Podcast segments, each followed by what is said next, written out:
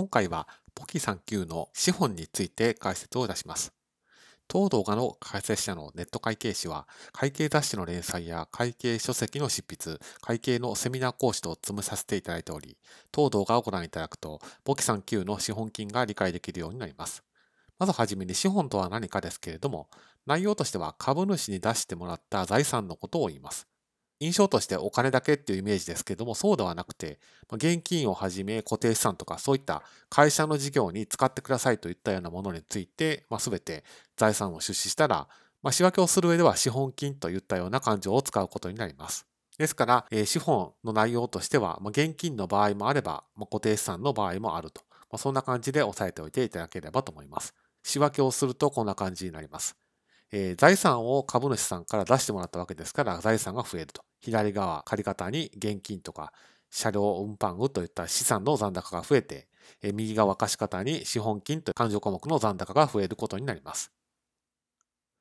では、よく似た名前に資産という項目がありますけども、資産と資本って何が違うのかをこちらで解説をいたします。で資本の意味っていうのは、財産そのものというよりもお金の出所を表した用語です。どういうことなのかというと、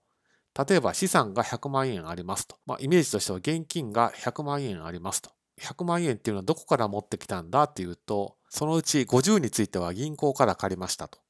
残り50だけを株主から出してもらいましたと言った場合にも資産100という表現をして、そのお金の出所を負債と資本で表現をすると。同じく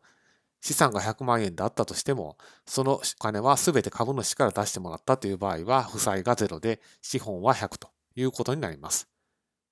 ですから、資産と資本が別々にあるというわけではなくて、資産があったら、その出所は株主なんですか、外部から借りたんですかと。それによって資本という感情が出てくると。ですから、こういった現金というか、そういう形で目に見えるものが資産であって、それがどこから来たんですかって株主から来た場合は、それは資本と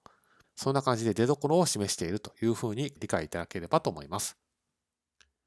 次に資本には引き出し金という感情もあります。これ何なのかですけれども、これは例えば個人事業主さんとかでしたら、稼いだお金をプライベートに使うことだってあり得ます。ですから、お金を一旦資本として出したけれども、それをプライベートに使うということも想定されます。そんな時に使う勘定科目が引き出し金という勘定で、